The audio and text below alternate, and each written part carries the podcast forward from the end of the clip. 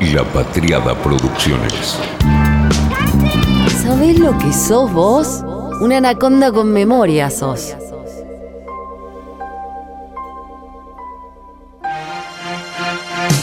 La verdad que fue muy fuerte, fue como un punto de inflexión también, más allá del programa como para el público espectador, en lo que es la tele también.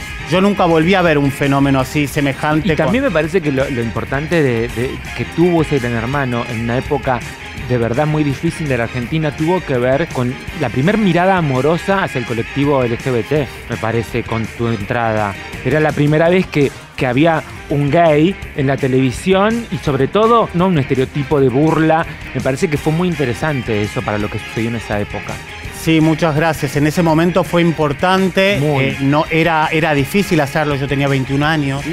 Era, estaba estudiando administración de empresas en la UCA, nada que ver. Pero lo veo bien yo, porque imagínate Sí. a lo que hemos llegado. Sí, ahora, ahora sos tapa de revistas y decís que te gustan las minas, más o menos. Sí, sí, sí, tal No es, no, no es ni siquiera un issue. Todos sabemos quién es este, el uno, el gran jugador. El que entonces, y también hoy, cuando el programa se duerme, toma las riendas y lo levanta. El que estuvo de los dos lados del mostrador, como participante y como cerebro productor. Cuando un programa se transforma en fenómeno icónico para todo el resto del mundo, supera cualquier expectativa que podían tener tanto los productores, el público. Bueno, Una- Tamara ha contado que cuando salieron vivieron situaciones, que no sé si llamarlas violentas, pero que era de mucho, que un día, ¿te acordás que nos contó el otro día que se le puso a llorar un productor y le dijo, mirá, ne- basta, no quiero, no, toda la recorrida que tenían posterior. Lo secuestraban. Más o Sí, menos, ¿o no? pero en realidad yo lo, vi, yo lo viví particularmente muy diferente a lo que vivió Tamara. Para mí fue un goce. Yo lo, a mí me pasaba, por más de que no lo espere ese nivel de exposición, la verdad que yo tenía 21 años, lo estaba disfrutando. Sí, siempre dio la sensación de que vos no lo sufriste como otro. Yo no lo Como sufrí para nada y jamás le pondría una responsabilidad ni al programa, ni al fenómeno que sucedió, ni a nada, porque A eso de última fueron, claro. decisiones mías. Este es un episodio sobre Gran Hermano, pero ante todo es un episodio sobre qué le pasó al peronismo con los fenómenos populares. No con los fenómenos populares que nos quedan cómodos, peñas donde hacen la B, recitales donde putean a Macri, o rockeros y artistas que nos tiran guiños, o el fútbol pasado por los cuentistas que, entre todas las comillas del mundo, votan bien. Dame la contradicción, hermanito, gran hermanito. Dámela toda, dámela siempre. Esto no sé si sonó un poco a Pollo Viñolo o a Gallega, no Gallega, doblando porno. En cualquier caso, dame toda la contradicción, gran hermanito. Con los incómodos, con los fenómenos masivos que en tanto eso son hechos políticos, pero no politizados quizás, sino más amorfos. Esos fenómenos populares que se les convierten en reacción, tipo la ortiga, a ciertos intelectos progresistas. Anaconda, Big Brother, mezclando Gran Hermano, 17 de octubre, agujas hipodérmicas, aburrimientos, lealtades, moralinas de iluminados, Marcos Gorbán y Beto Quevedo. ¿Está, igualita? ¿Lo hacemos? Pasaron los días y mientras Eduardo Bussi continúa exhibiendo un respetuoso tono, Hugo Violcati cayó en las redes de la crispación. El voto en zonas rurales, un voto que quizás en las eh, previsiones no estaba eh, tan volcado en favor de la presidenta. ¿Qué lectura están haciendo ustedes sobre este resultado? A ver, Raúl, yo valoro mucho esa precisión que vos, vos pones cuando decís el voto en zonas rurales. ¿m? Esa gente que vive en los sectores rurales, que trabaja en la agroindustria, en, la- en los comercios de venta de repuestos, de neumáticos, de las veterinarias, en, digo, este, en la maquinaria agrícola, en los concesionarios de automóviles. Bueno, esa, esa economía está funcionando. Esto es objetivamente así, Rulo. Perfil.com. Hugo Violcati. Los que votaron a CFK miran a Tinelli y solo les importa pagar el plasma. Curiosamente, anoche Martín Caparrosa argumentaba de idéntica manera que el líder agropecuario. Yo me preguntaba en estos días, eh, los intelectuales, para usar el término con el que nos presentaron, eh, que celebran el hecho de que el 50% de los eh, votantes hayan elegido a Cristina Fernández. ¿No son los mismos que dicen que el hecho de que el 75% de los televidentes elijan a Tinelli es una muestra de la degradación de la cultura argentina? Digo, ¿No hay un problema con la utilización de la cantidad? Me parece que el debate eh, o la crítica cultural, por llamarle de alguna manera, no se resuelve en términos democráticos. Yo tengo todo el derecho de decir que este programa no este en el que estamos, ¿no? sino cualquier No, otro. sí. sino cualquier Tampoco otro. lo ve el 75%. No, no me gusta, no me gusta y, y esto eh, no, no necesariamente uno tiene que cambiar su opinión porque hay una mayoría que piense distinto. Esto- pero acá esto es algo distinto porque cuando uno cree en la democracia, en el fondo cree que la gente sabe por qué vota. Es decir, que hay distintos niveles de formación política, hay distintos niveles de conocimiento, pero la gente tiene conciencia de cuáles son sus intereses. Entonces, hay mucha gente que a lo mejor le gusta el programa de Tinelli y a mí me gustaría que, que prefiriera otro programa. Pero esa gente cuando llega el momento de votar sabe que con el gobierno de Cristina Kirchner tuvo una serie de mejoras y que con los sectores de la oposición que presentaban las propuestas alternativas, su situación fue muy Te distinta. cambio- entonces te cambio el ejemplo. ¿Te suena, no? 2011. No, no es un debate saldado el de la cultura y la política, por suerte. Viene desde qué sé yo cuándo. La polémica Lukács Brecht, ponemos ahí un grado medio cero, y no se va a saldar jamás, creo. Lo que sí es importante, y parece no serlo más, es que los intelectuales, no los vende humo, ¿eh? los kiosqueros, los intelectuales este, estos que venden, no, no. Los que son en el sentido gramsciano, ¿viste? Los que intervienen para. Ellos iban pensando y repensándose. Hoy, muchos que la van de analistas, sobre todo en el campo de la comunicación, en que todos creen que saben por el solo hecho de consumir y tener cuenta en alguna red social como si no hubiera una especificidad en la disciplina. Sí, es un relato corporativo.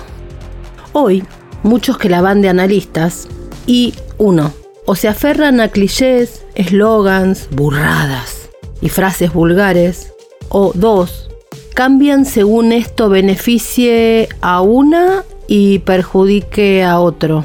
Hoy, esos no analizan, están encaprichados. Leí a una que la va de eso, de analista, diciendo que Gran Hermano es parte de la industria. Hasta ahí estamos de acuerdo. Pero que la industria cultural se, escucha, absorbe de modo hoy pasivo y que es ay placebo y que ingresa por las, Dios mío, venas. ¿Sabrá ella lo que tan bien planteó y batalló Susan Sontag contra los conceptos biologicistas usados para analizar fenómenos sociales? ¿Sabrá que es parte de la pelea para evitar el nazismo, evitar eso? ¿Sabrá ella que usa términos biológicos y al mismo tiempo que niega la biología en los debates que da? Pero dejémosla a ella que no sabe. Y vamos con quienes sí. Hola querido Beto Quevedo.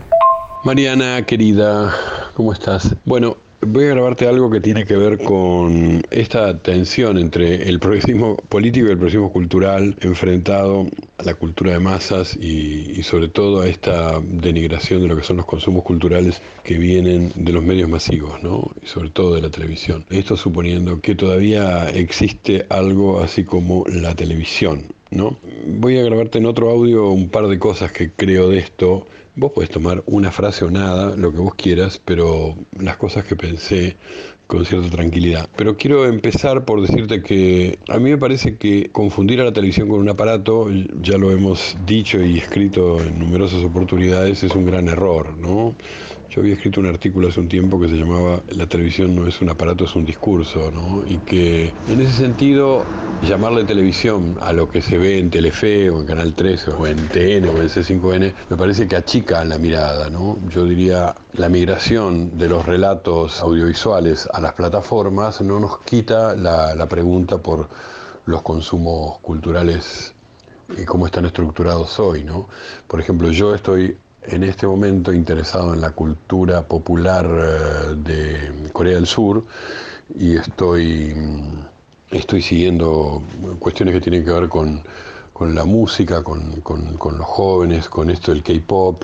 He seguido la, la, la, trayectoria de algunos de sus grupos, como BTS u otros, pero también he estado viendo bastantes telenovelas en Netflix coreanas, ¿no? Y digo esto porque tienen una estructura muy clásica de la telenovela pero coreana, o sea, con rasgos coreanos, donde podríamos volver a discutir con el querido Jesús Martín Barbero o con Nora Maciotti, etcétera, que estudiaron la telenovela y las funciones clásicas del melodrama, como los coreanos también las tienen, pero bajo otro, eh, tal vez bajo otra estructura, ¿no? Y la repiten bastante.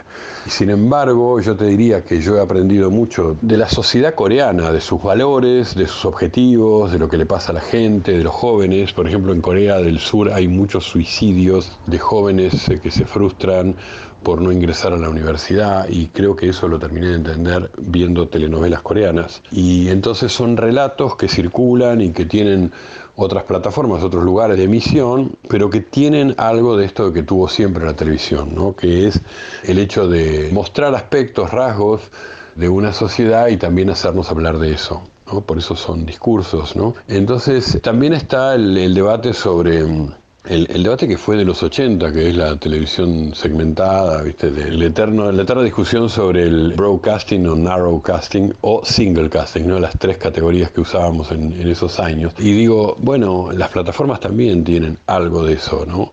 Y de hecho, si uno indaga cómo nos enteramos de las buenas series, siempre es en las charlas que tenemos con gente amiga que le preguntamos, che, ¿qué estás viendo? ¿Qué recomendás? Etcétera. Es decir, como nos enterábamos antes de una buena película y como nos enterábamos antes de algo de la televisión que valía la pena, era a través de la, de la conversación. ¿no? Por eso llamarle televisión a un, a un formato de distribución que fue dominante en el siglo XX y ya no lo es, me parece que achica la pregunta por las conversaciones sociales y por las maneras que tenemos de entender una sociedad y también de, de dedicar nuestro tiempo de esparcimiento. ¿no? Bueno, eso te lo quería decir con respecto al tema de la televisión. Todo esto da para mucho más, pero bueno, te quería contar eso. Todo voy a usar, Beto, todo. Single casting, single malt en single cask. Bueno, pero eso lo charlamos cuando nos veamos. Y claro que da para mucho más. Por eso ya agendamos asado. Leo este diálogo. El éxito de este gran hermano quiere decir algo, pero no sé qué. La pregunta es, ¿por qué esta edición generó algo? Le contestan, las presentaciones siempre anduvieron bien, bomba o relativamente bien. La pregunta es si en una semana sigue teniendo rating de dos dígitos. No sé, yo la verdad es que no lo sé. Cuando grabo esto pasaron un par de días y me parece que aquí hay algo más. Creo yo también que en esta edición hay algo más. Tengo sospechas, claro, no lo sé. Iremos desgranando algo en este episodio. Aún no lo sé. Anaconda es un poco lo que decía Walsh sobre la escritura en público. Un avance laborioso a través de la propia estupidez. Pero yo no sé si quiero tener razón, un poco sí, pero más quiero romperme la cabeza y pensar. Así que no sé, pero recorramos. ¿Qué es esto, mamá? Me dice mi hija de 12 años el lunes a la noche. Gran hermano, le contesto. Ah, ni idea, me dice. Mañana me explicás de qué se trata cuando me levanto. Y se fue a dormir. Acababa de pasar y ella se iba a dormir. Y ese sí era un paper. Había ya generaciones que miran la televisión y Gran Hermano sin entender qué es Gran Hermano. Yo creo que nunca no supe qué era Gran Hermano, o el reality o la historia entre Orwell y los holandeses. Yo crecí, nací, sabiendo que era un gran hermano. Estas generaciones, no. Empiezan a entrar los personajes a la casa, de la mano de Wanda, una condensación de fenómenos sociales y masivos escurridizos, borrosos, rechazables, si querés. Esta zona ya empezó a tener un preferido, Tiago. Claro, Tiago es todo lo que todos los progresistas del mundo queremos. Trabaja en el mercado central, es cartonero, laburante, tiene un montón de hermanos, perdió la mamá. Perfecto el casting. Estaba hablando con los que hacen casting en realities argentinos, productores, ponen mucha ficha ahí. La industria sabe exactamente por qué hace lo que hace. La política a veces solo ama quejarse. Uy, exdiputada. ¿Y qué exdiputada? Corría el 2023 y Milei sacaba 76% de los votos. Esta es la diputada que encima acaba de decir que es peronista y kirchnerista y le dijeron, hoy es el día del peronismo, 17 de octubre, y quedó con una cara... Ay, estamos viviendo como en un limbo también, diferente, obvio, una especie de limbo 2, ¿será? Hay algo ahí. Tomás. Entra Tomás. La Romy Escalora lo presentó así, vamos a reírnos. Tomás es cuadrado. Tomás ser humano cuadrado. Es un ser humano que hizo demasiado ejercicio y tomó demasiados anabólicos y perdió, digamos, lo curvilíneo. Se ha vuelto un señor angular. Entonces yo lo bauticé el niño Tupper. Porque es angular, digamos, ¿no? Como que los hombros le salen de las sienes. Perdió, perdió cabecita. Como que la masa muscular le, le hizo perder cabecita. Bueno, él en el aspecto, también porque además se puede agregar algo más, en el aspecto como Lord Farquaad, el malo de Shrek, es igual. Es igual, o sea, la cabecita que asoma es Lord Farquaad. Y se viste como un polista. Entonces yo lo bauticé o el niño Tupper o Lord Farquaad de la Dolfina. Digamos, son como... son como las dos formas que yo voy a tener de expresarme hacia Tomás, que no me acuerdo ni siquiera el nombre, porque para mí ya el niño Tupper. Entonces... bueno, el niño Tupper eh, se presenta también de una forma extremadamente polémica, porque la verdad que le vienen a reclamar al niño, al niño Tupper que es homofóbico. La verdad es cuadrado, o sea, no sé qué pretenden.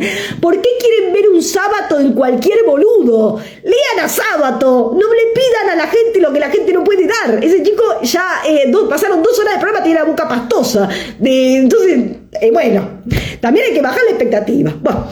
Eh, él dice, se presenta diciendo que es influencer, Tomás, eh, el niño Tupper es influencer, y él dice que trabaja todo lo que es redes. Que él en las redes hace un personaje de homofóbico. Que él juega a ser homofóbico en. No puedo creer. Oh, oh, oh. Bueno, que él juega a ser homofóbico en las redes. Que ese es su personaje en las redes. Hágame la nota textual. Juego un papel medio rancio, medio homofóbico. Dan ganas de ir a verla. Uy, encima es millonario, Tiago, de River. Vengo a ser yo, dicen. Ahí se da vuelta Sigmund Freud y les dice, tell me more. El mostrarse tal cual sos. Yo pensé que eso lo habíamos debatido a fines de los 90, principios de los 2000, y se había terminado todo eso, ¿o no? No, otra vez, otra vez. Una vez que ingresaron todos a la casa, hubo quejas por la falta de, abro todas las comillas del planeta, diversidad. Detengámonos ahí un momento. Que la industria ya no incluya, siguen las comillas abiertas, diversidad, también es un dato de lo que pasó en los últimos años. Estaba más in the closet, como se dice. Una persona hace 21 años atrás, a los 20 años cuando eras gay, el solo hecho de decírselo a tus amigos, a tu familia, a cualquier parte, era un tema realmente súper importante y fuerte, más estudiando en la UCA, Administración de Empresas, ¿qué va a ser de mi vida? Porque vos en el Te fondo... echaban sabí- de los trabajos. pero cualquier cosa pasaba. Te pedían eh, análisis, de, de todo pasaba. Y la verdad que más allá de lo que pasara, a uno con esa, con esa visión que tenía el otro y la sociedad le costaba Y no te dio- aceptarse. Y mirá mi miedo que ni siquiera dije en el casting soy gay o. Ah, no lo dijiste. o- no. Por eso fue tanto o, una sorpresa que lo diga para mí como para el resto, mi La familia, clase. la producción. Porque yo hasta tenía miedo de que no ga- de que, de que Que no digan, no, no, no, La- vamos, igual- no vamos a abordar este tema, ¿entendés? Y hasta eso estaba mal visto. eso. Te metían un juego a ganar no sé cuánta guita en Sí, este momento y no podías jugar. Dale. Otra de las quejas es que acaba de entrar Martina, gran hermano, diciendo que le da asquito la bisexualidad y que ser gay debería ser analizado. ¿Cómo se le puede permitir entrar a la casa a una persona que diga semejantes comentarios homofóbicos? Contesta Wanda Nara. Sin embargo, Gran Hermano es la vida misma. Y lamentablemente y desafortunadamente, convivimos a diario con este tipo de comentarios o pensamientos cerrados. Gracias Telefe por no editar y dejarnos utilizar este tipo de declaraciones horribles para hablar con nuestros hijos. Tapar o editar no significa que en la sociedad no exista la discriminación. Y en cuanto a esta chica, es la vida misma, que te va a cruzar con un amigo, con un hijo bisexual, y ahí entenderás todo de la vida y lo desafortunado de tu comentario y tu pensamiento. Cerebros paralizados pidiendo la cancelación y la negación. En cinco minutos, esos que no pertenecen a ese sector progresista, a ese sector diría más del progresismo censor, a ese espacio que supuestamente en nombre de la libertad pide sacar, sacar, sacar, y sobre la base de la cual crecen quienes ya sabemos que son. En cinco minutos a esos se les combate lo que dicen defender y los desbaratan. En cinco minutos lo hizo Wanda. Hay millones de capas en todo esto. Primero, pedir que alguien no esté y creer que eso no es autoritario sino justo. Creer que suprimir al otro, porque el otro es el malo, y que esa supresión es un acto de justicia y no un acto de censura. Creo, no lo sé, creo que no lo pueden ver. Y sería, en ese caso, si es así, peor que ser malos. Que no lo vean es en parte por eso que estamos así. La complejidad de esta sociedad parece que no se entiende y no sé si se quiere entender. El otro día hablaba con una mina de Netflix, una persona que participa de la programación, y ella me reconocía con brutalidad que todo él me dijo así, tema trans, mujeres empoderadas, gays, putos, revolución verde y bla bla bla, no garpa más, textual. La industria en 2016, 17, 18 se comió ese discurso y lo vomitó en forma de series y libros y hoy eso no garpa más, salvo para un nicho. La industria cuando quiere un nicho lo construye. Hoy no garpa más. Hoy quizá garpa más un salteño religioso, que es el que no habla, o el que fue suprimido por el mainstream de la corrección. Gran Hermano lo que mostró, la industria mostró lo que no garpa más. Pero ¿cuál es la reflexión ahí? Que dejó de garpar no por disruptivo, sino porque ya fue absorbido, ya es parte del mainstream. Ellos aceptaron ser parte de eso, empezando por cierta zona del movimiento de mujeres. Alejandra Ocasio Cortés, una demócrata, progresista, feminista, humillada en el town hall. Le dijeron, le gritaron, la vas de outsider, pero votaste para empezar una guerra en Ucrania. Estás votando para empezar una guerra nuclear con Rusia y con China. Subí un poquito el volumen si podés o ponete auriculares para lo que viene. Lo voy a traducir, voy a poner lo que dice, pero oí la vehemencia, oí la angustia de lo que le dicen. Oí esto. Está jugando con la vida de ciudadanos americanos. Está jugando con nuestras vidas. Estás haciendo que empiece una guerra nuclear. Votaste para movilizar y que se envíe dinero a los nazis ucranianos. Vos sos una socialista progresista. Él está diciendo la absoluta verdad no has hecho nada. Creía en vos y te convertiste en algo en contra nuestra. Eso es en lo que te has convertido. Te has convertido en el establishment.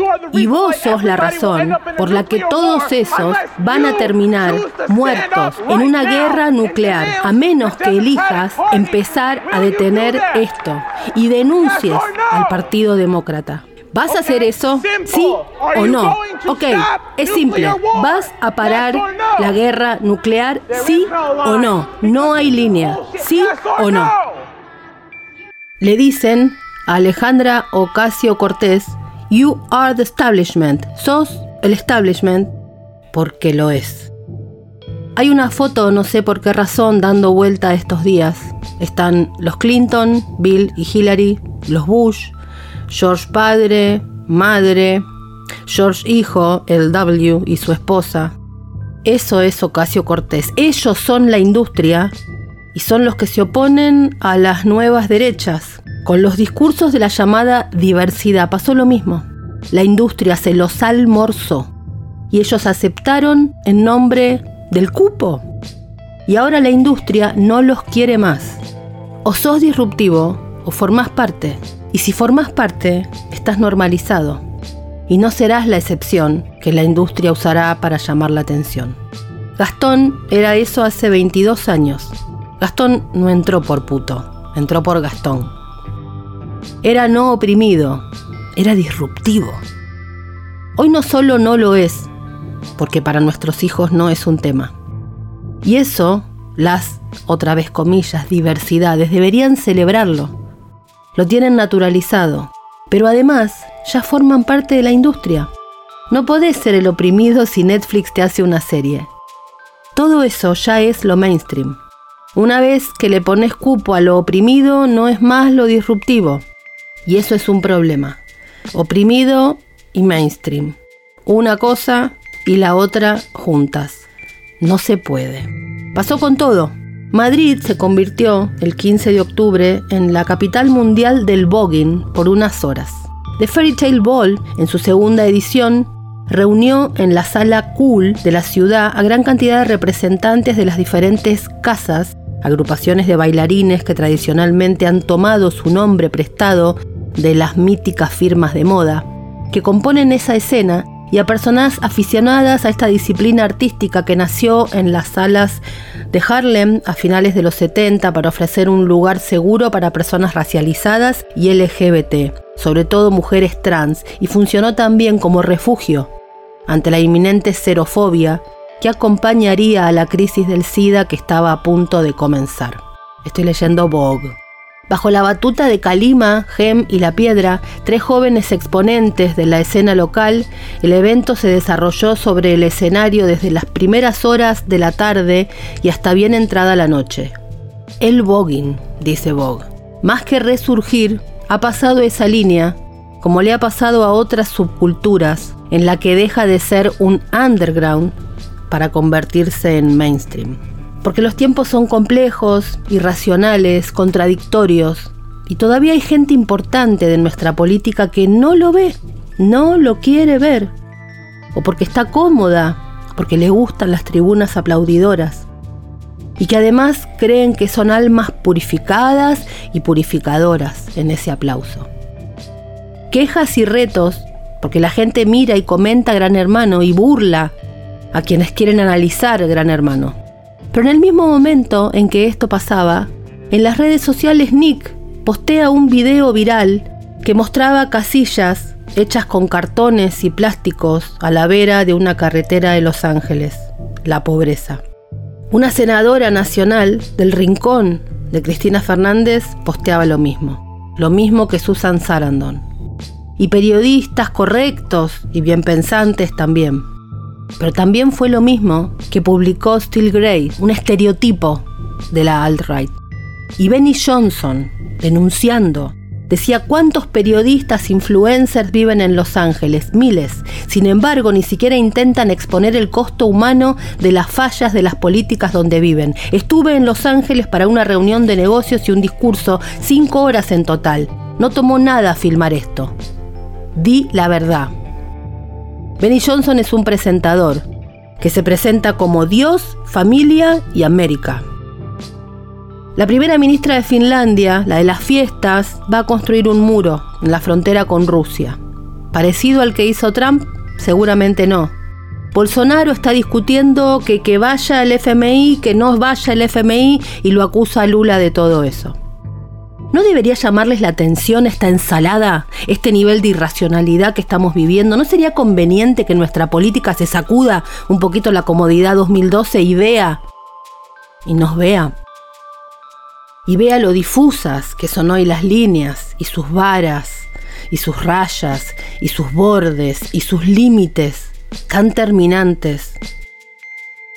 Vean que no lo son tanto que ya no responden absolutamente nada, que lo masivo es diferente. Esa matriz toda cambiada no se ve. Dicen que está mal mirar Gran Hermano, pero eso sí, nos obligan a leer párrafos de Van der Koy que miramos 15 personas. La verdad es que prefiero los intersticios de la incomodísima cultura popular.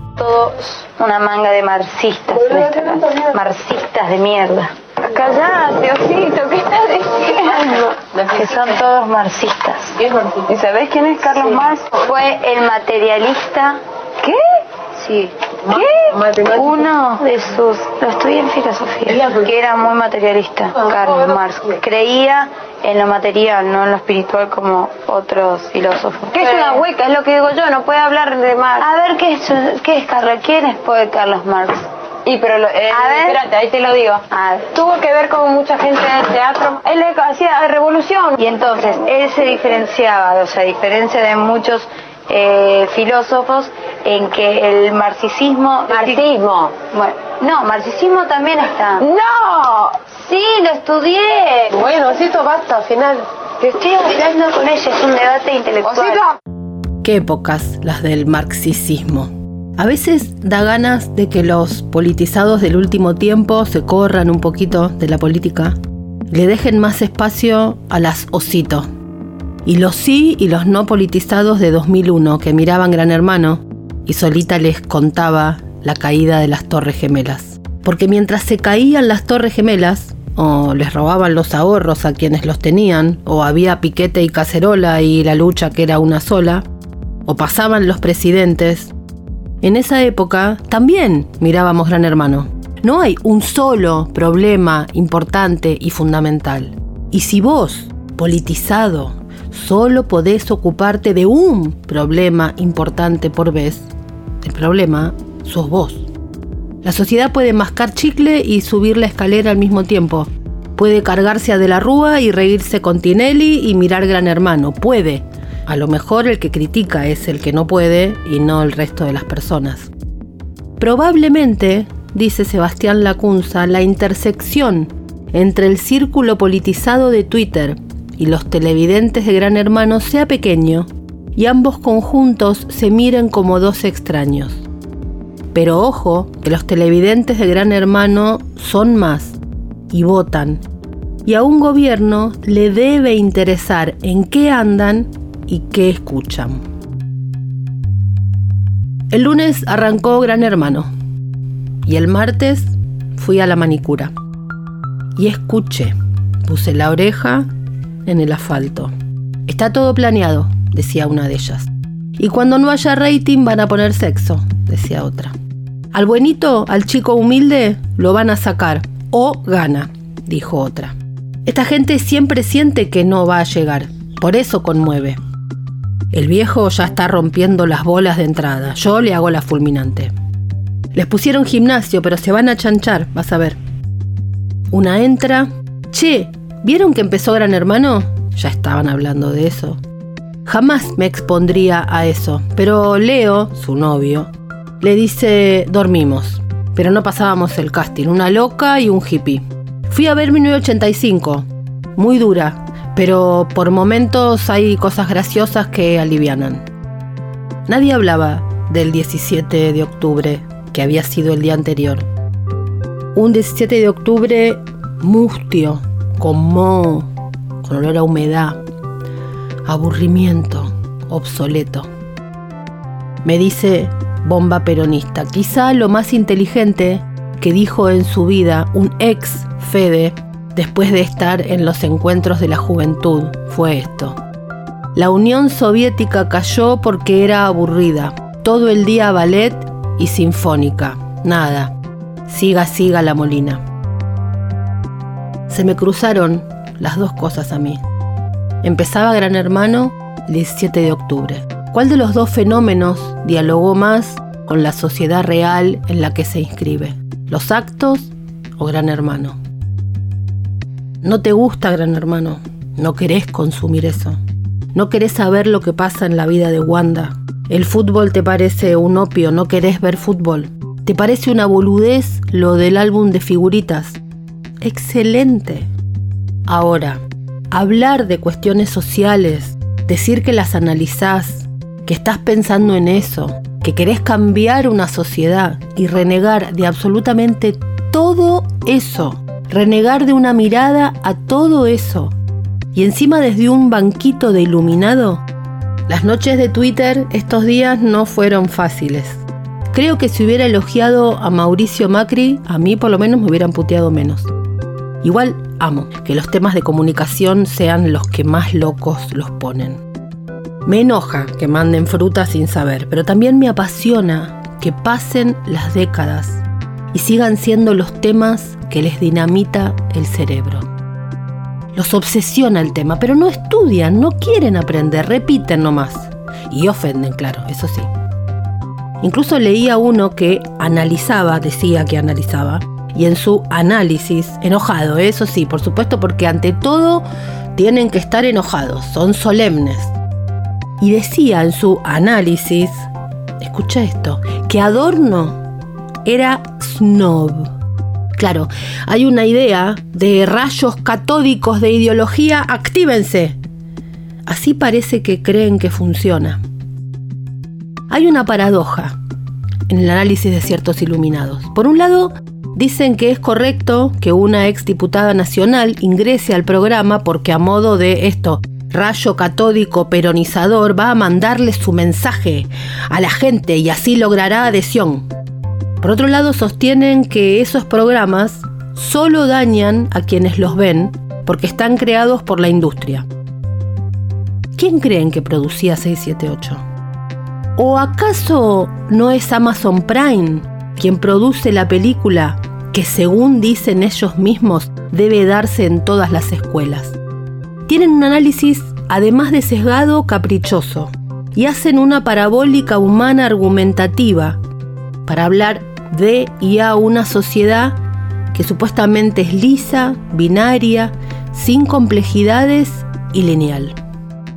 Amo la figura de podcast, amo el soporte, amo la herramienta, amo la plataforma, porque me permite abrir ventanitas como en una conversación en los textos es más difícil. Acá puedo. Así que voy a hacer un stop para retomar esto de 1985 en el contexto del debate de Gran Hermano. Un delirio, obvio, como todo acá. 1985 también es la industria, porque qué cosa hoy no es la industria. Y le aplicaron también la idea de la aguja hipodérmica. De un lado, del otro, del medio, de arriba, de abajo. Hablaron de adoctrinamiento, algunos. Otros dijeron que era una película para que sepan. Variantes de una misma lectura de la aguja hipodérmica, sin condiciones de recepción, sin complejidades, sin pliegues. Un mix de función pedagógica o de cuco de los medios tomada de modo literal de The Wall o de la naranja mecánica. Misma lectura lineal. Pusieron a la película en el rol de frontman, de salir a quien da combate a las derechas, argentinas, italianas y al franquismo, o a quien adoctrina. Siempre pienso que la gente que piensa así, la que no trata de ver cómo es el modo de la circulación ideológica de los discursos y los soportes y las obras, es parecida al modo en que distribuían las películas en los videoclubs. Si sos un poquito más grande, ¿te acordás? Esos cartelitos que ponían cine social. Y ahí tenías JFK, las películas de Pino Solanas o Pasolini. Pero nacido el 4 de julio, no sabía si estaba ahí o en cine de acción cuadraditos. Y en general, o en cargos de decisión del Estado, o en las orejas, y levantados por algunos líderes igual de cuadraditos, que no se quieren hacer más preguntas. Algunos incluso decían hace poco que las producciones de Netflix eran propaganda del imperialismo, pero son los mismos que dicen que en 1985 hay que pasarla en todas las escuelas. Claro, porque Jeff Bezos y Amazon Prime deben ser una sucursal de los brigadistas del café de la Nicaragua de Ortega de justamente 1985. Qué dañino ha sido el modo Blas Junta de pensar arte y política. Huevo, huevo, huevo, insistencia para contar. Se olía el tufillo del alrededor. Lo dijimos en el Anaconda 133, serpenteándose enroscada por este tema, anduvo por ahí. Algo me llevó al ruido marco y lo iba a descifrar después. Ese Belacheao con 1985. Una especie de, miren, acá estamos los buenos. Me acuerdo en 1993, cuando se estrenó Tango Feroz, un dirigente radical progresista me dijo que veía en esa masividad de los jóvenes yendo al cine a ver esa película un debilitamiento del menemismo. Tango Feroz batía récords de públicos y ahí él encontraba algo, una especie de función pedagógica que se le adjudica al cine, escindida de toda complejidad, como con los medios. Una aguja que penetra en las cabezas a base de repetición y no de las fibras que conmueve. El famoso películas con mensaje, como si, uno, hubiera productos sin mensaje y dos, como si esos fueran lineales. Rayos penetradores de cerebros. Como si la cultura no tuviera capilaridad, capas, condiciones de recepción. Eso era lo que me molestaba. Combatir a la derecha con un mensaje de un rayo que parta de una película y llegue a esas cabezas vacías de la juventud. El peor esquema entendí lo que me molestaba del marco de la película. Eso que había escuchado decir de Tango Feroz. La película la vi, buenísima. Me daba ansiedad verla, fui con ganas. O sea que la película, el producto acá, otro debate. Me hacía ruido lo de alrededor, lo del marco. Entendí que era no cuando vi la película, sino cuando fui al recital de Fito Páez entendí algo del orden del dedito de llevar esa supuestamente que no sabe a un pasado perfecto que yo conozco y vos no. Ahora, con esto, los jóvenes van a tener una información que no tenían. La juventud ahora va a entender. Todos los jóvenes deberían ver esta película. Hay que llevar a los jóvenes a que vean esta película. El tonito, el gesto de que nosotros tenemos una respuesta y los pibes no. ¿Por qué los chicos están enojados? No los que toman las escuelas, los que se van con los que no nos gustan. Ese gesto de mirá lo que tengo yo para decirte, aprende, expulsa, no invita, deja con la ñata contra el vidrio de la historia, viendo que qué bien lo que hicieron los otros. Vos aprendé y callate. ¿Quién puede querer formar parte de algo de lo que no participa, que no protagoniza? Se van, y se van a buscar eso que protagonicen a otro lugar. Siento que apenas tenemos ese gesto, no hacemos otra cosa que entregar a esos jóvenes a los que supuestamente queremos hablarles a los brazos de la nueva rebeldía, que no es de izquierda y que no es muy democrática. Siento que es el peor mecanismo, el de decirle a un pibe con ese gesto supuestamente pedagógico que va primero del tono al dedito y luego al banquito y desde ahí decirle lo que tiene que hacer. Irrespirable.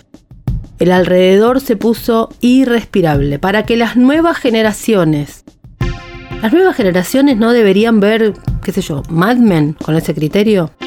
O sea, ¿qué cosa de supuesta grandeza propia necesitan subrayar para negar un fenómeno popular y para mandar a alguna gente a ver una película? Comunicación sin emoción. Eso buscan. Son abuelos de nada, de la nadísima. Viejos vinagres. Cosas pesadas, estáticas. A mí, el personaje que más me gustó de la película es el del nene. Irrumpe, es molesto, es incómodo. Para mí, como representante paladar negro de los 80 en toda su dimensión, militancia, calle, cemento, New York City, todo junto, el rol más importante de Argentina 1985 es el que hace el pibe que es el hijo de Estracera. La década se condensa más en el pibe que en el juicio. No sé si es cierto o un personaje construido a tal fin, pero eso da mucha cuenta de la época. Un nene de 14. Claro, nosotros hoy no mandaríamos ni locos a nuestros hijos de 12, 13, 14 años a hacer el trabajo de espía. Es una locura. Sin embargo, en esa época no era una locura. Ahí se entiende cómo pibitos de 12, 13, 14 años estábamos sueltos en la calle empezando a coger y haciendo cualquier cosa. Lo de ese pibe presenta mucho más de la época que lo de la hermana, porque era así.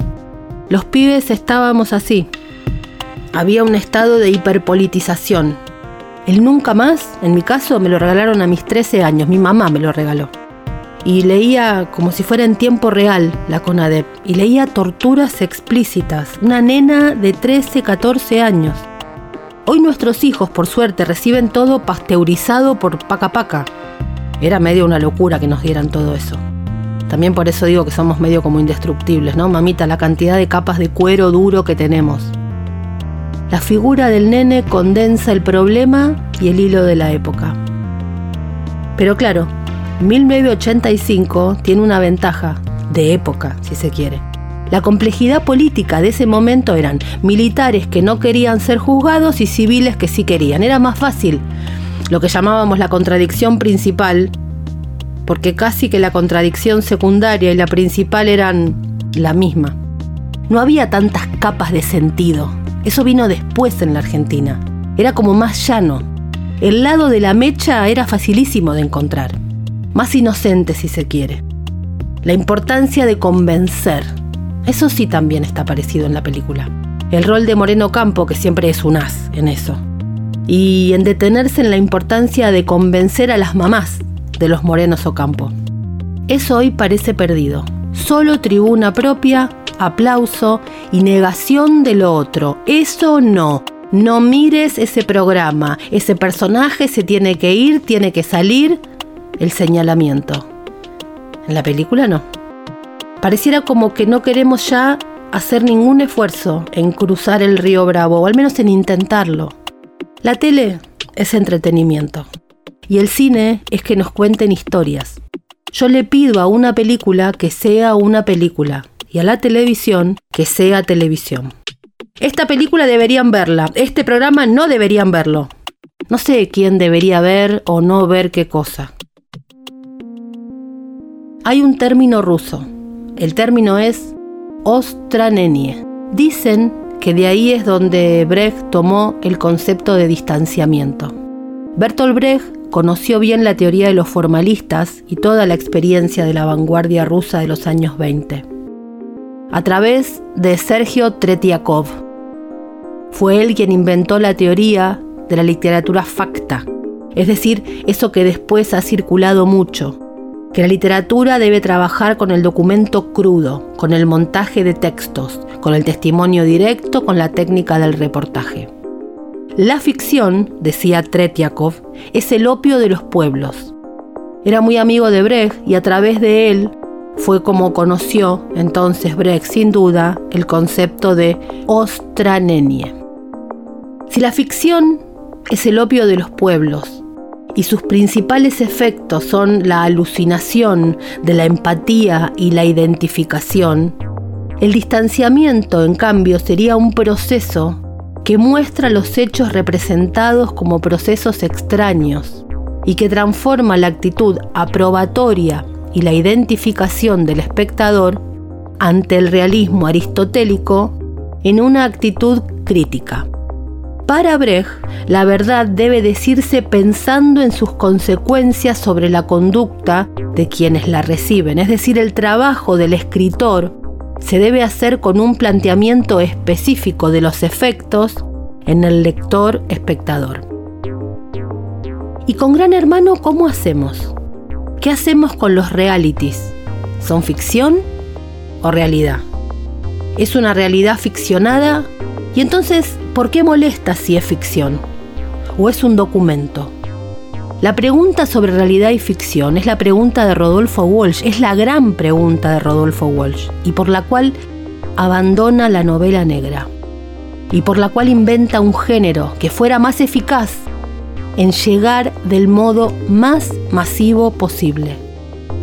Por eso no escribe una novela negra, por eso no escribe una novela, por eso inventa la no ficción para escribir Operación Masacre y quién mató a Rosendo. Satanowski quizá, pero es para otra discusión. Escribe Piglia, Ricardo Piglia, en el prólogo al volumen Cuentos completos de Rodolfo Walsh. Walsh era demasiado consciente de la particularidad de la ficción, como para intentar definir su eficacia de un modo directo y explícito. Pero a la vez, su conciencia de las exigencias sociales y la urgencia de la intervención política lo hicieron poner en cuestión rápidamente la autonomía del mundo literario y la figura del hombre de letras. En este sentido, la tensión entre literatura y política ha estado presente en su obra de manera radicalmente distinta al resto de sus contemporáneos. De hecho, Operación Masacre, que es de 1956, para nombrar su libro más emblemático, se ha convertido con el tiempo en una respuesta al viejo debate sobre el compromiso del escritor y la eficacia de la literatura. Frente a la buena conciencia progresista de las novelas, entre comillas, sociales, que reflejan la realidad y ficcionalizan las efemérides políticas, Walsh levantaba la verdad cruda de los hechos, el documento, la denuncia directa, y a la vez cuestionaba, en la circulación inmediata de sus investigaciones, el formato libro y por tanto el mercado literario. Un uso político de la literatura debe prescindir de la ficción. ¿Qué hace entonces la política? Con las identificaciones y las representaciones. ¿Qué hacemos entonces en este debate hoy? ¿Con Masterchef o la publicidad de Pepsi del Mundial y el modo en que mixea los 90 con Fortnite como si eso no fuera tráfico de ideología? ¿Cuál sería hoy el producto no peligroso ideológicamente? ¿Canal Encuentro? ¿Acaso no es también ideológico el edificio de Canal Encuentro que es igual a la arquitectura laboral de Google y de esta época? ¿Acaso lo que se pide es una uniformidad de los productos que solo acompañan de modo hasta literal lo que a mí me parece arte, cultura, lo oculto? Ninguna persona mínimamente avispada o inteligente podría negar la crítica a estos formatos. A estos y a todos. Eso sería obturar, y eso es lo que hacen los necios y los negadores, provengan de donde provengan. El problema es otro. El problema es confundir mirada crítica con ojo criticón. Es creer que por el solo hecho de negarlos, los fenómenos desaparecen. Y es ante todo discutir con un problema que acarrean los falsos profetas de la izquierda acalambrada que hoy hegemonizan el pensamiento en el peronismo. 40, 50, 60 años peleando con y contra fenómenos populares. Que eso hasta no estaría mal en sí mismo. El tema es que han pasado 40, 50, 60 años y no le han podido encontrar el agujero a ese mate ni han ofrecido algo alternativo igualmente poderoso. De hecho, se está usando como punta de lanza un producto del poder más concentrado del mundo, Amazon Prime. El problema jamás podría ser criticar. El problema es quedarse acalambrado en el no confortable de la queja. Lo que es peor, que el calambre anule todo ejercicio intelectual y se convierta en parálisis. En realidad, una de las cosas que más le cuesta al progresismo que mira todo esto con desprecio es la transversalidad de los consumos culturales.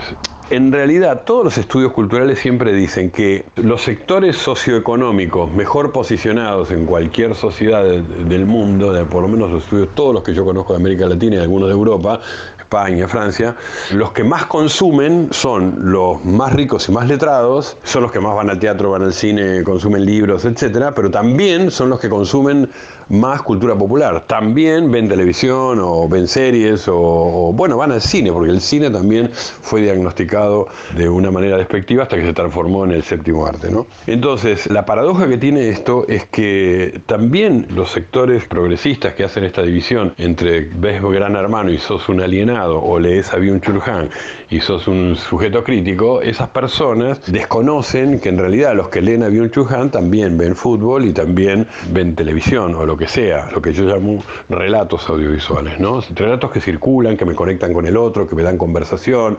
Hoy en día cualquiera de nosotros y cualquier, cualquiera del que se reputa como letrado si se sienta en una reunión y dice yo no veo ninguna serie de ninguna plataforma y no qué sé, es mal visto porque, bueno, sos un idiota, porque hoy la cultura también circula ahí. Y además los productos audiovisuales que circulan en las plataformas, muchos de ellos son extraordinarios, ¿no? Tanto por sus narrativas ficcionales como por sus documentales o por lo que sea, ¿no? Yo qué sé, en todos los cursos que doy yo, yo digo, esta es la bibliografía obligatoria y estas son las series y películas obligatorias, ¿no? Vos querés entender cómo es hoy las redes, la política, eh, la derecha europea, mirá este, algunas películas y algunas series, ¿no? Eh, vos querés entender cuáles son los dilemas entre naturaleza y cultura y tecnología, digamos, bueno, mirá Black Mirror, no sé, este, son bibliografía obligatoria. No es que esos relatos están degradados, pero también yo diría, si vos querés conocer, perdón que insista, solo porque estoy atravesado por eso, si vos querés conocer un país como Corea, mira las telenovelas coreanas y vas a verlo. Como mi mamá me dice, por ejemplo, lo que ha aprendido sobre la cultura turca viendo las novelas turcas. Mi mamá no es católica, no va a la iglesia, pero es cristiana y cree en Dios y toda su vida fue creyente y cristiana. Ella ve las telenovelas brasileras. Entonces nosotros hacemos las brasileras producidas por, las, por estos canales que son de las iglesias pentecostales, ¿no? por esa máquina de producción que son las redes de los pastores electrónicos, ¿no? que bueno, esas producen narrativas. Por ejemplo, ahora está, creo, Génesis, creo que es la que están dando ahora, pero mi mamá vio varias de esas y, y me hace una crítica desde cristiana hacia la lectura que hacen los evangelistas estos, ¿entendés? Entonces a ella le despierta una polémica cultural, sería de que tiene dos mil años, ¿no? Y nosotros después decimos cómo usan, como Bolsonaro, como la derecha, usa a los evangelistas para hacer política. Bueno, todo está conectado, porque la política que hacen los evangelistas, la principal política que hacen los evangelistas es comunicacional, ya sea en un templo, como le dirían ellos, o en la televisión que tienen, o en los predicadores. Eh, bueno, nada, la ceguera progresista no ve eso tampoco. Ayer arrancó Gran Hermano. Hablemos con el padre de la criatura. ¿Por qué Marcos Borbán, Gran Hermano, genera esto? Gran Hermano es el rey de los realities porque tiene varios mecanismos que son impecables. El primero es un reflejo de lo que le pasa en ese momento a esa sociedad. No es lo que le pasa, no es que vos ves Gran Hermano y traducís lo que le pasa. No, no hace falta, señora, no, no, no, no se espante. Pero sí muchas veces las cosas que nos pasan a nosotros en la vida cotidiana se filtran por la ventana porque si lo que entra es gente común, cuentan historias de la calle o que le pasa a la gente. Y hay una cuestión de reflejo, de empatía, de, identificación que es muy fuerte. Si está bien hecho, si está bien contado. Siempre pongo el factor humano, porque después alguien la puede chocar. Y cualquiera de nosotros puede equivocarse, hacer una mala maniobra y chocar el auto.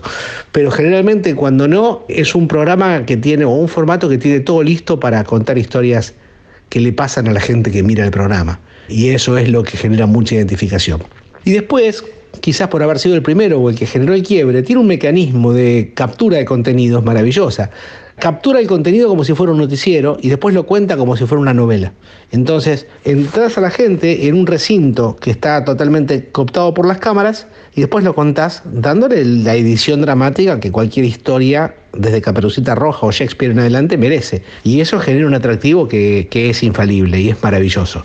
Si el casting, que es el guion, está bien seleccionado, tenés historias muy potentes para contar y muy sorprendentes. Y que como no son de ficción, son imprevisibles y no son estereotipadas, no digo que la ficción sea estereotipada, sino que mm, son historias que no son imaginadas por nadie, sino que se disparan solas. Son vínculos que se tejen en vivo, vínculos humanos que se, que se tejen en vivo. Y eso es apasionante porque uno no sabe lo que va a pasar, pero también sabe que la producción tampoco sabe qué va a pasar. Y eso lo vuelve muy atrapante, es maravilloso. Veremos cómo va el fenómeno. Tengo la sensación de que arrancó con un modo un poco más excitante, con más expectativa. Un poco quizá porque le encontraron la vuelta a hablarle a Twitter, es decir, a ese lugar de caja de resonancia de la conversación pública, la caja de repercusión de la época. Y por otro lado, porque hay algo brumoso, parecido a otra época que vivimos donde Gran Hermano fue un boom. Por lo que vi, el primer día o segundo día, no puedo sacar conclusiones de cómo va a ser el contenido. Sí, hay varios factores. Primero, es un formato que para Argentina está muy descansado, hace 4, 5, 6 años que no se hace, y las últimas veces no tuvo un perfil tan alto por diferentes razones que no vienen al caso. Con lo cual está descansado y eso es un factor importante. Segundo, hay un resurgimiento en el mundo en, este momento de Gran Hermano. En Brasil, el 2020 fue la temporada más vista en la historia de Brasil. O sea, de la temporada número 20, desde el 2000 que empezaron hasta el 2020, hicieron uno por año. La del 2020 fue la más alta en la historia. Lo mismo pasó en España y fue muy exitoso también en, Italia. En Estados Unidos, la Casa de los Famosos, que es la versión famosos de Gran Hermano, o sea, Big Brother VIP, del 2021-22, fueron dos temporadas, fueron extremadamente exitosas, tanto que fue una de las primeras veces que la televisión hispana le ganó a la televisión anglo en Estados Unidos. O sea, Telemundo le ganó a CBS, ABC. Fue el programa más visto del día en toda la televisión de Estados Unidos, incluyendo la televisión de habla inglesa. Con lo cual, el formato está muy fuerte. Después, por lo que se vio, está muy bien producido hay un camino de aprendizaje muy grande de parte de Cuarzo y de Telefe y evidentemente eh, lo hicieron brillante. La escenografía es gigante y está muy bien, la casa es brillante. Fíjate que hay un detalle que es importante. Convirtieron un problema en una virtud. La casa no está al lado del control o del show, está alejado como 6-7 cuadras, y ese traslado en auto con dron le dio una espectacularidad increíble que nunca antes tuvo. Entonces, esto que pudo haber sido en un primer momento un problema de producción lo convirtieron en una gran virtud. Evidentemente está muy bien producido, está muy bien apoyado por el canal, está muy bien promocionado y están muy bien utilizadas las redes y sobre todo el nuevo fenómeno del streaming. Lo que antes era DirecTV o el canal 15 de Televisión, ahora es Pluto y eso va a explotar. El primer día nada más más de 90.000 personas se bajaron la aplicación. Eso es un síntoma.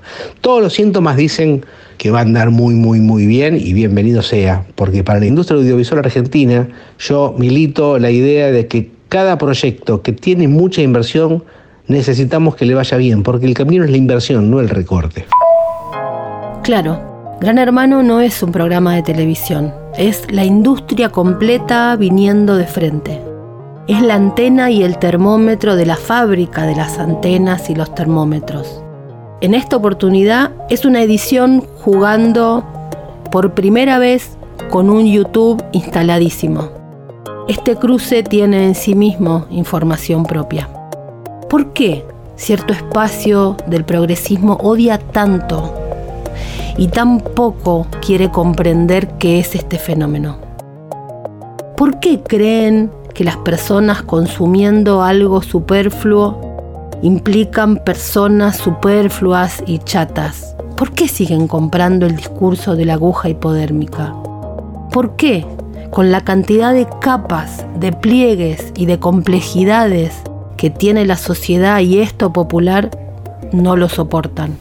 Yo creo que ese prejuicio del progresismo sobre la cultura de masas, ¿no? Ese prejuicio es un prejuicio que viene de los 60, 70 y que hoy yo creo que está ubicado en, un mismo lugar que, tiene hace muchos años, pero que tiene algún, algún signo diferente. Lo común es lo siguiente, el progresismo sigue diciendo por qué, es esa pregunta que en política nosotros decimos por qué los esclavos votan a sus verdugos, viste que, que se discute mucho eso, ¿no? Que es el voto a la derecha, es el voto a quien te va a castigar y es un voto popular y uno dice, si vos reducís eso, tu análisis, a por qué gana la derecha, me parece que no entendés nada de la política y de lo que está pasando en la sociedad. Sobre todo no entendés nada de qué le pasa a, a los sectores populares que crees leer correctamente. Entonces yo pienso que con respecto a los consumos sigue pasando algo de eso y es que la teoría de la alienación sigue presente, ¿viste? La televisión idiotiza, la televisión es un esparcimiento que te vuelve menos crítico, hay una raíz tradicional ahí que es la discusión sobre, viste, la televisión es el, declive general de la cultura y sobre todo que es el declive de la cultura letrada. Entonces, si vos lees, si vos lees a Byung-Chul Han, entendés mejor la sociedad y sos mejor persona que si ves una novela turca.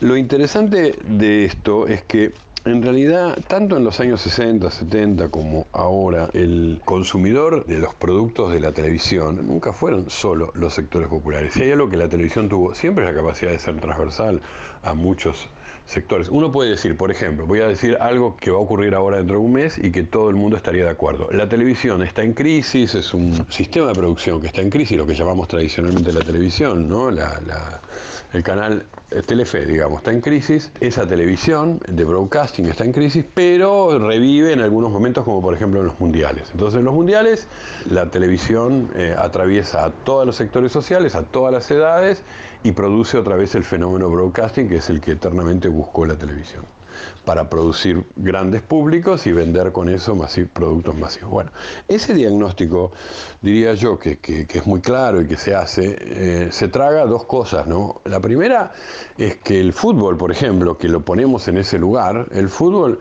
también debería ser considerado parte de un, consumo de cultura masiva y de un consumo que idiotiza tanto como la telenovela turca o Gran Hermano o lo que fuera, digamos. Si hay un, un deporte que, y sobre todo su televisación que ha sido diagnosticado como alienante es también el fútbol en su historia. Hay mucho escrito sobre esto también. El fútbol eh, dominando también o dominado por la política y, por los negocios y por las grandes empresas y el fútbol globalizado y el fútbol de los ricos y de los pobres. Bueno, tiene todos los diagnósticos que tiene la cultura de masas. Y sin embargo, llegado ese momento, todos nos igualamos y nadie se le ocurre decir que ver el mundial es estar alienado. Eh, es al revés, es decir, se diagnostica como que te conectaste con pasiones y con, y con sentimientos este, que son poderosos para todos los sectores sociales y que son nobles. ¿Está bien? Que vos quieras que tu país sea la campeón del mundo y se destaque y etcétera.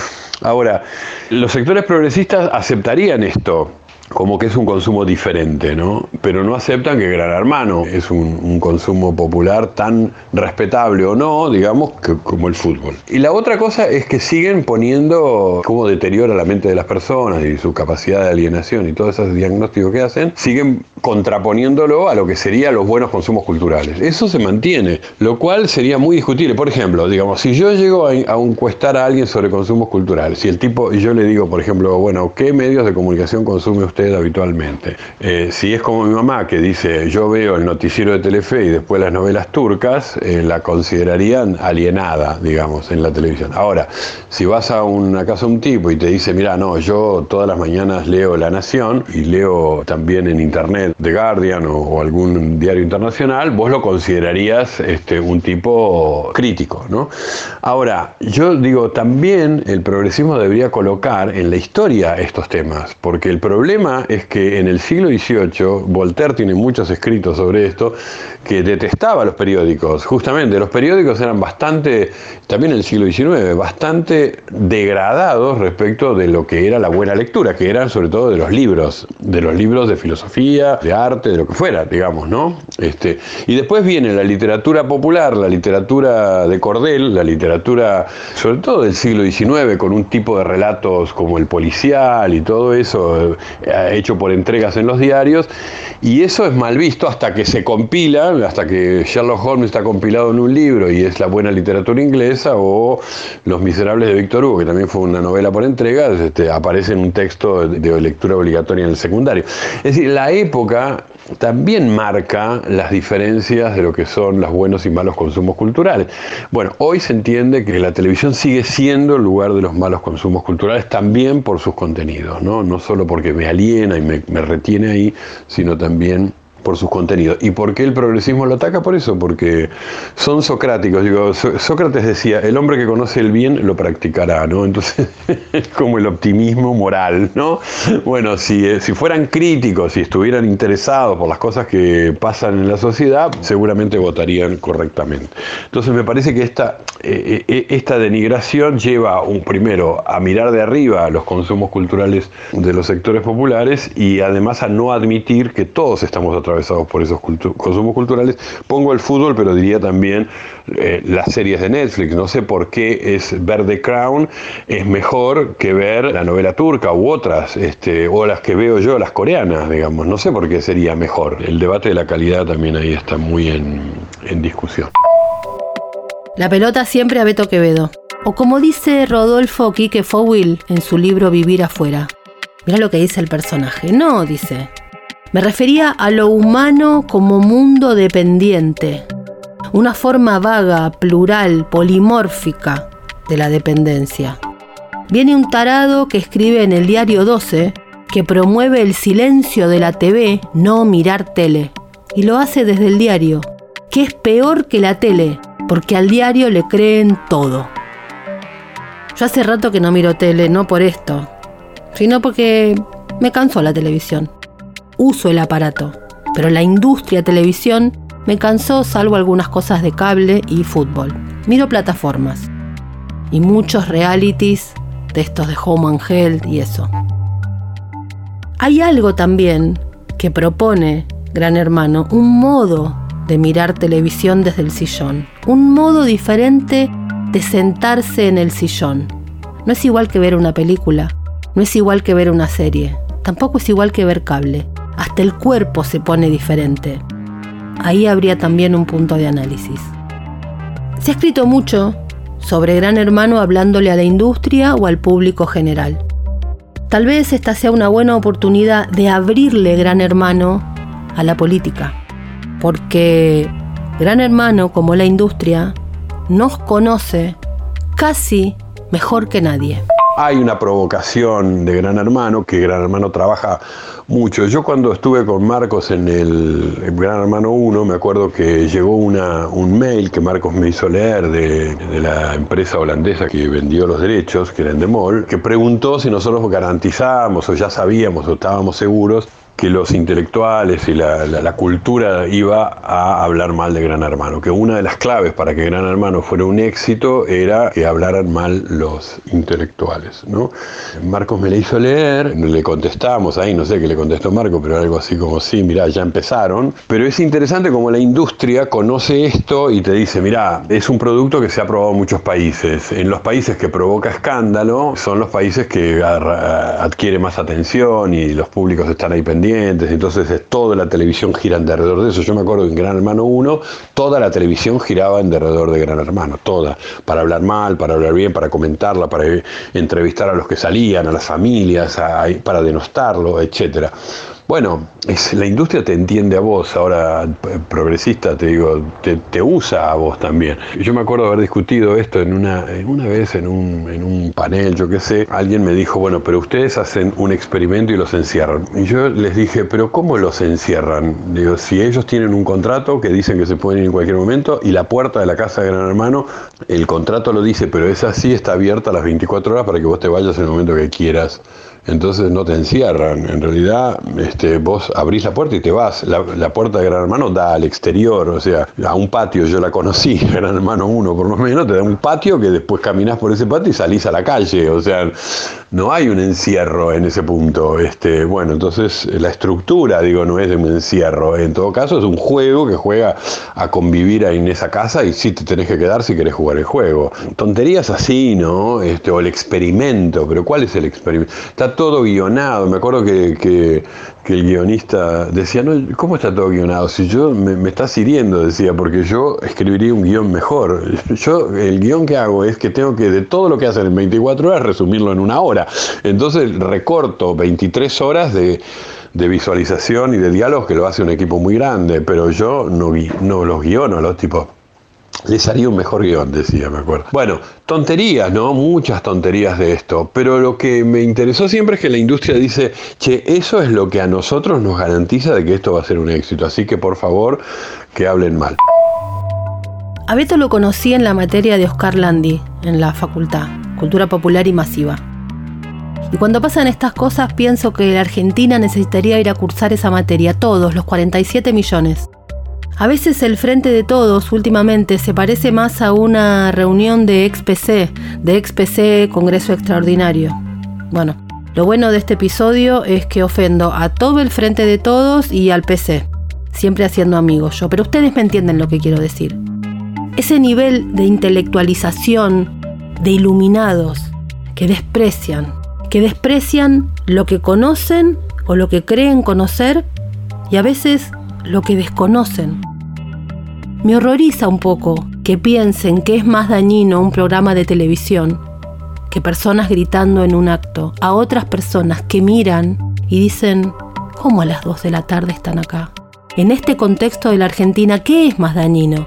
¿Ver a dirigentes a un horario gritando cosas que nadie escucha o sentarse a mirar televisión y dialogar con ese programa de televisión.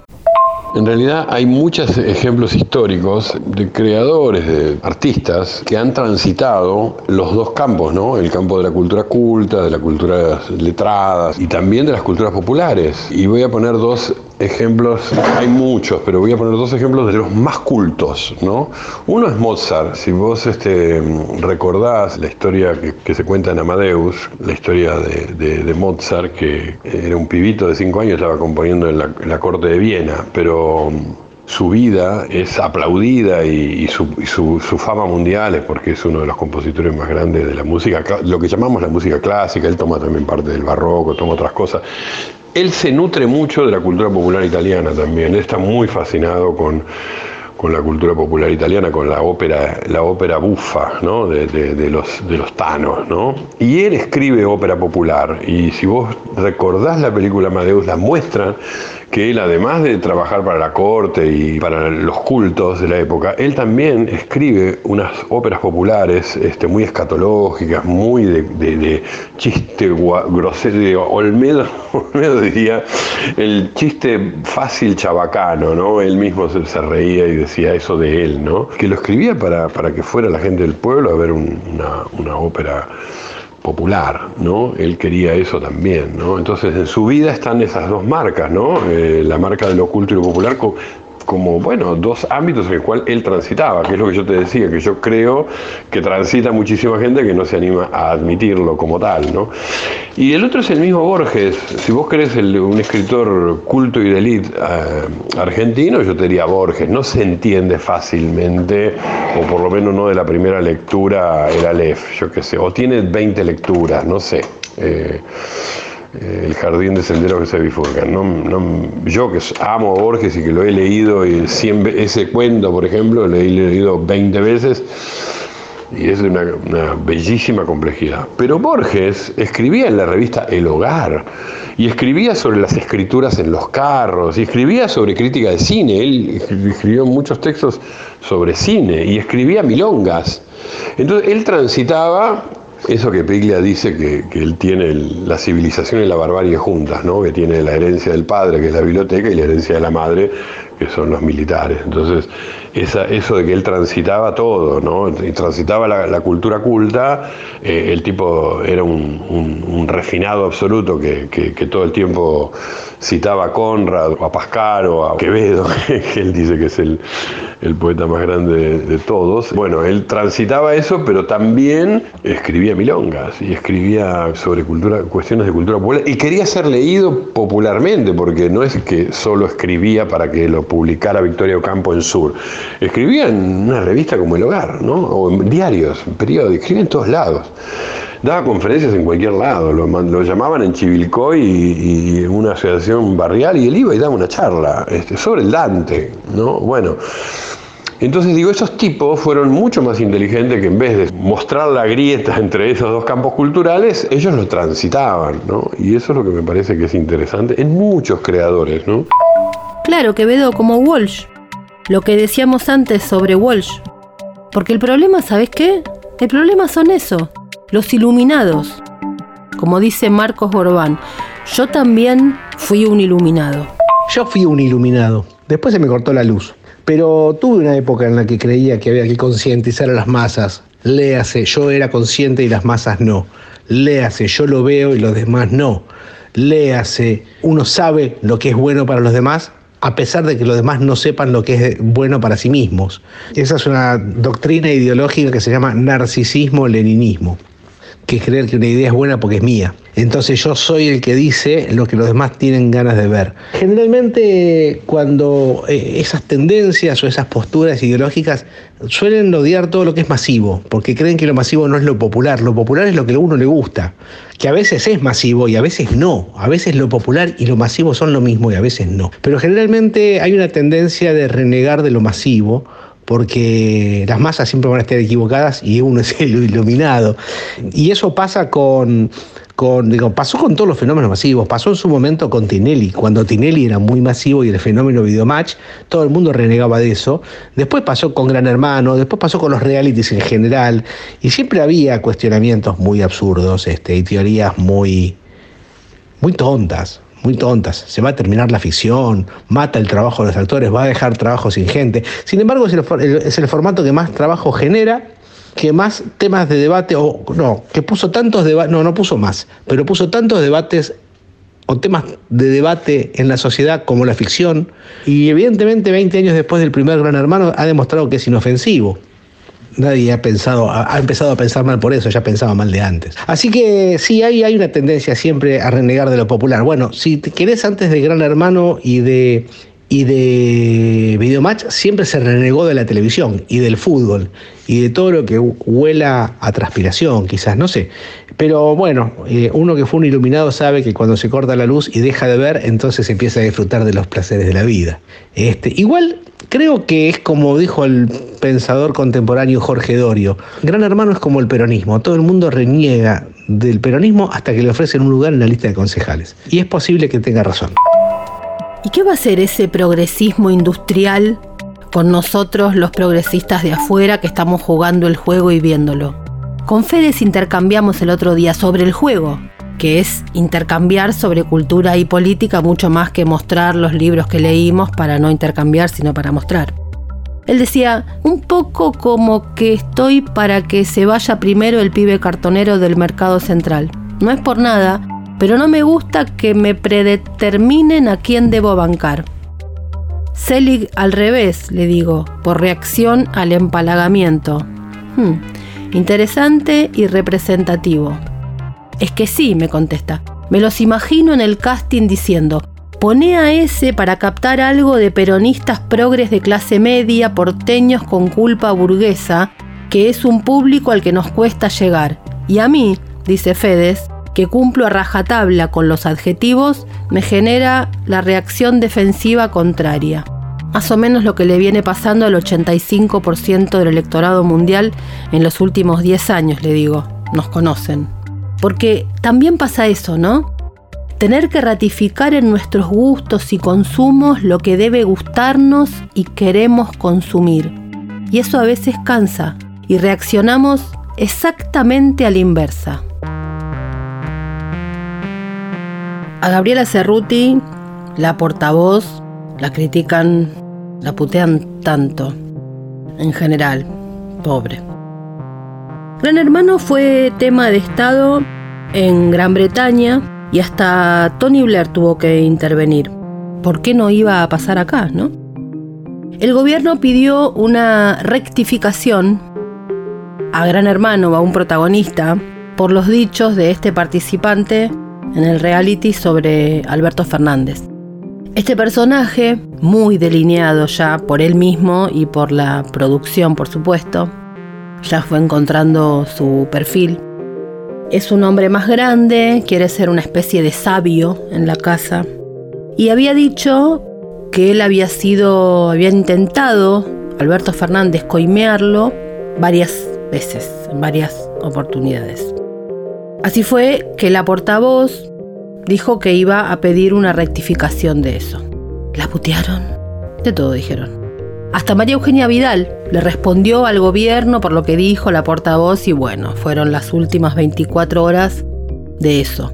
A punto tal que una consultora de nombre Adoc dijo que había sido la conversación digital más importante del día. 38 millones de usuarios habían estado comentando eso y acá hago un stop. Hay gente que está criticando esto y dice que cómo puede ser que no puede haber 38 millones de argentinos comentando eso y que entonces mi hijo también estuvo comentando eso y mi hijo tiene tres años. No, usuarios. No es igual a personas. Puede haber una cantidad de personas y el triple de usuarios, porque usuarios son cuentas. Vos sos uno, una, ¿Cuántas redes sociales tenés? Bueno, cada una de tus cuentas es un usuario, si no, no podría haber 10 mil millones de cuentas en un planeta con 7 mil, 8 mil millones de seres humanos. Chicos, critiquemos a Cerruti, pero digamos algunos datos más o menos con seriedad. Volvamos a Gabriela. El tono solemne... Mm, no, me parece que no corresponde. Yo hubiera pensado otra estrategia, pero igual no importa lo que yo piense. Pero el tono solemne evidentemente no funcionó. Ella tiene un punto.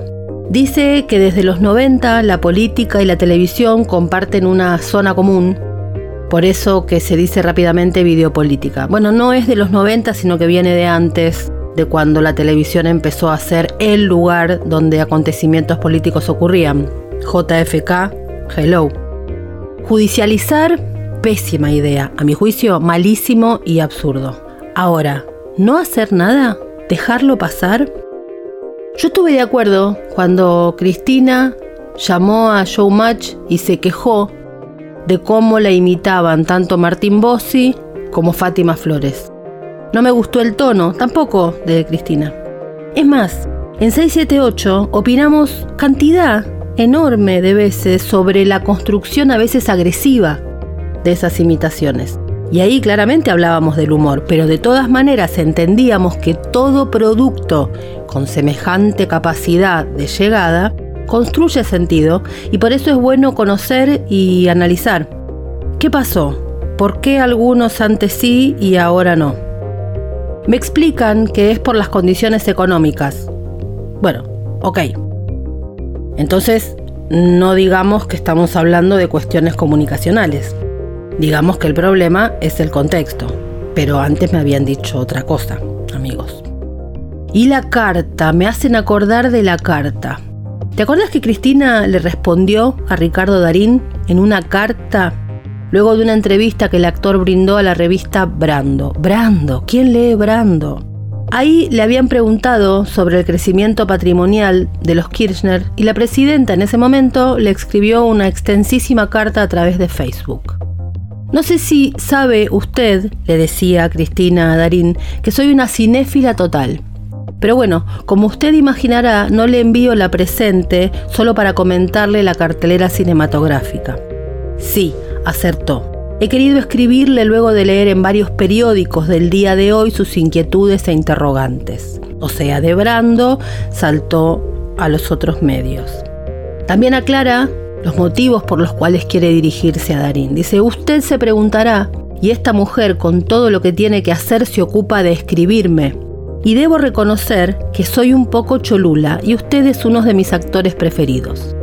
Hoy es sábado 5 de enero, víspera de Reyes, estoy en el Calafate, leí los diarios y me pregunté, ¿por qué no explicarle a Ricardo Darín algo que lo tiene tan preocupado? No quiero apartarme de las cuestiones centrales de sus preocupaciones, que alguien me explique el crecimiento patrimonial de los Kirchner. Bueno, y sigue la carta, es bastante extensa, le explica. En su carta, Cristina también se ocupó de recordar a Darín que estuvo acusado y detenido dos décadas atrás de esa carta con motivo de una causa judicial que investigó el presunto contrabando de automóviles con licencias para discapacitados. O sea, me explican que es por las condiciones económicas, luego de decirme que en realidad era un problema comunicacional. Me dicen que no puede ser que se ocupe de estos temas un presidente. En este caso, con lo de Cristina no dijeron eso. Me dicen que el problema es que se viraliza un tema que quedaba en un ámbito pequeño, más pequeño que Brando. Es un problema con el presidente actual. Es un problema con Alberto. Y está perfecto.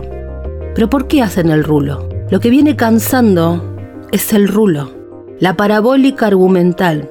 Básicamente porque algunos sentimos que nos toman de tarados con esa parabólica. Me explican que no hay que viralizar semejante cosa que hubiera quedado perdida ahí. Los mismos que han hecho cuentas, personajes, programas, medios de comunicación sobre la base de viralizar los insultos de personajes como Amalia Granata, Viviana Canosa, Babi Echecopar. ¿Cuántas personas se hubieran enterado de eso que decían estos personajes en programas de 0,4-0,5% de audiencia? Cuando se viraliza eso no hay ninguna discusión. Ahora, cuando se habla de algo que ocurre en un programa de 20 puntos de rating, sí, el problema entonces no es lo que se hizo, sino quiénes. Si no salís a desmentir lo que se dice en un programa de 20 puntos de rating, mm, probablemente te pegue de lleno. Si salís a denunciar la mentira, amplificás el discurso. Por supuesto que sí. Es difícil, Y si no hubieran salido a decir nada, probablemente los medios lo toman, como pasó con Brando, y hacen ya sabemos qué. La comunicación oficial es mala, qué novedad, como fue malísima la de Cristina, como fue malísima tanta, porque ya lo hemos hablado cuántas veces acá en Anaconda, el desprecio, la tirria que le tienen a la disciplina, pese a que hablan todo el tiempo de medios, ¿eh? pero le tienen desprecio a la disciplina de la comunicación y está bien, no hay ningún problema con eso. Pero lo que no nos gustan son esas cosas medio empantanadas, borrosas, barrosas. La verdad es que yo banco que cualquier gobierno esté atento a lo que pasa en esos sectores. Claro, no es una discusión exquisita con Rafael Correa. Es algo mucho más de la cloaca. ¿Por qué no estar ahí? Algunos creen que Gran Hermano es un programa de televisión. No, es la industria viniendo de frente. Si este producto impactó en tantos lugares, en tantos estados, ¿por qué no iba a pasar acá? En Israel, sin ir más lejos, en 2020, en plena pandemia, fue el modo que usó la comunicación oficial para debatir la cuarentena. En el Reino Unido, el racismo. En Brasil, otro tanto. Y en Estados Unidos, el formato hizo que los latinos, por primera vez, le ganaran a la televisión local. O sea, no es un programa de televisión. Gran Hermano provocó un conflicto diplomático entre el Reino Unido y la India en 2007. Nunca había pasado algo así con un programa de televisión. Lo que pasó fue la actriz de Bollywood Shilpa Shetty participó de la versión británica de Gran Hermano, ella es india, y fue agredida verbalmente por los participantes de ahí. Le habían dicho paki, los ingleses usan este término para aludir de forma obviamente despectiva a los pakistaníes y los indios también. Ante esos abusos, televidentes asiáticos y británicos coparon Channel 4, la cadena que emitía el programa, y acusaron a través de cartas y correos electrónicos, acusaron de racismo a tres de los concursantes. Salvar a Shilpa fue el hashtag de ese momento en Internet. La polémica no terminó ahí, llegó a lo más alto de la agenda política. El ministro indio de Asuntos Exteriores, Anand Sharma, anunció que iba a investigar todos los detalles de los supuestos abusos y pidió explicaciones al gobierno británico. El entonces primer ministro Tony Blair se vio obligado a denunciar el racismo en todas sus formas y el Parlamento británico tomó el tema. En la Cámara de los Comunes, el entonces ex secretario de Estado para Europa, Kate Bass, alertó a las emisoras que debían andar con más cuidado antes de emitir este tipo de material ante millones de personas en todo el país. Gordon Brown, que era aspirante a jefe de gobierno, también en India salió a condenar lo que pasó. Los participantes de Gran Hermano de Israel se enteraron de la pandemia estando encerrados. Llevan encerrados en la casa mucho tiempo y no saben nada sobre lo que está sucediendo afuera. Así que hicimos un reporte especial de noticias para ustedes con todo lo que sucedió mientras estaban adentro, les dijo uno de los conductores. La novedad llegó con una advertencia. Los próximos minutos les parecerán una película de ficción, pero les aseguramos que cada palabra es verdad. Finalistas de Gran Hermano, les dijo, hace cuatro meses dejaron todo y entraron voluntariamente a una cuarentena en la casa de Gran Hermano. Y en menos de una hora saldrán por esa puerta y se van a encontrar con un mundo diferente. Así que, queridos finalistas, le dijo, bienvenidos a un nuevo mundo. Y terminó. Gracias por habernos ofrecido un pequeño respiro de la actualidad y habernos permitido olvidarnos de todo por un rato, concluyó la voz en off del programa fue la comunicación oficial más poderosa sobre la cuarentena. Porque la realidad externa se mete. Los personajes además no son planos porque la realidad no lo es. Gran Hermano lo sabe. Puso una puta madre, un chorro bueno, un puto ambiguo. Un fantasma recorre el mundo, decía Gorbán cuando estaba en el PC. Un fantasma recorre el mundo, dijo cuando estaba en Gran Hermano, el fantasma de Gran Hermano. Teniendo en cuenta este fenómeno, digo que quizá es exagerado el modo en que se presentó la comunicación oficial del gobierno. mal presentado.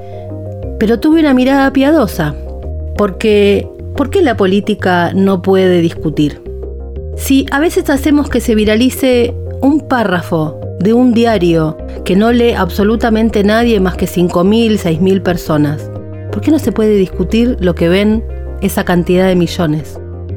Nunca un programa de televisión había llegado tan lejos en la polémica. Dijeron los medios de Gran Bretaña en 2007 cuando ocurrió esto con la actriz de Pakistán. Claro que es incómodo pensar los fenómenos sociales. A veces son de un modo que no nos gustan, que odiamos. Pero negarlos. El desafío no es cambiar. No estuvieron años hablando de la batalla cultural. ¿Cómo se da si no es ingresando en lo incómodo? Hay un texto sobre lo que ama y lo que odia que escribió Rodolfo Walsh, sin comas, sin puntos, todo de corrido, un vómito desde el corazón. Dijo que odiaba los falsos profetas de la izquierda calambrada. La camiseta peronista, dice, el bigote peronista. Claro, los estereotipos. Iba a lo incómodo. Y ser eficaz en eso debería ser el desafío y la tarea. Las certezas anquilosadas hoy son eso, el puro calambre. Fue una realización de La Patriada Producciones.